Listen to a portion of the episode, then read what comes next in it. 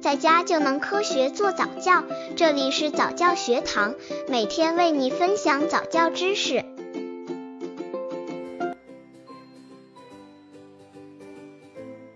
让宝宝阅读棒，让宝宝掌握阅读能力的五大重点。如何让宝宝能够快速的掌握阅读能力？很多妈妈在宝宝很小的时候就开始给宝宝讲故事，稍大一点的时候又会带着孩子一起看书认字。相信各位妈咪这样做的目的是让宝宝拥有棒棒的阅读能力。下面整理了让宝宝掌握阅读棒的五个重点。刚接触早教的父母可能缺乏这方面知识，可以到公众号早教学堂获取在家早教课程，让宝宝在家就能科学做早教。一、识别听到的声音和单词之间的指向关联，这点非常重要。我们需要帮助孩子认识到，当他们听到某个声音时，这个声音对应的单词。所以在和孩子进行阅读时，带着实物进行训练，就会达到更好的效果。比如，孩子在一点五岁左右是开启看图识物最好的阶段。这个阶段，我们买了挂图，和孩子一起认识各种物体。但是不能仅仅停留在认这个简单的互动模式上。有父母指着图片大声的朗读，有鼓励孩子自己大声说出来，有用实物和图片进行匹配对照的方式，这样才会让孩子的阅读训练和学习实现较高阶段能力匹配。二、了解发音和生字之间的关系。虽然我们不主张和强调孩子在学龄前识字的必要性，但是在阅读过程中，我们可以潜移默化地进行输入。让孩子理解他们听到的声音和汉字之间的关联，特别是针对同义偏旁部首组成的各种简单的生字之间的发音和印刷体之间的关联。比如以每天学习一个生字为例，四岁以上的孩子完全有能力每天接受一个生字的输入，坚持二杠三年时间，孩子在进入小学一年级阶段能够自主阅读，完全不成问题。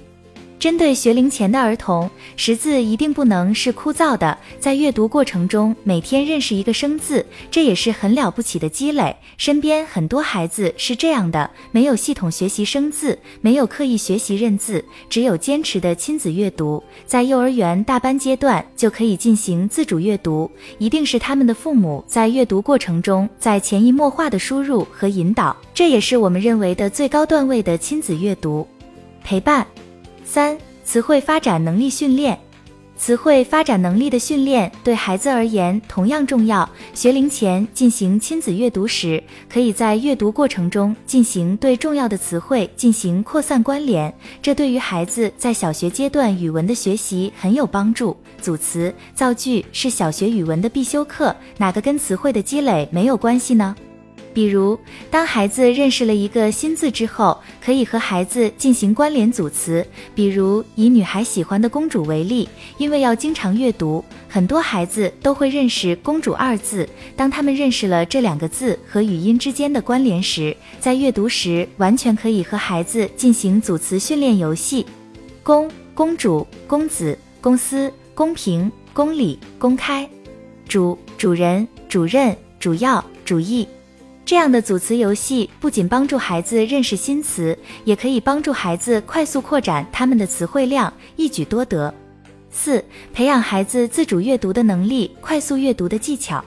对孩子而言，快速阅读是很了不起的能力。在快速阅读的过程中，他们的思维处于高度紧张和活跃的状态，他们需要在短时间内完成阅读，且能够识别整篇文章的内涵。这在未来孩子进入应试教育阶段是非常了不起的能力。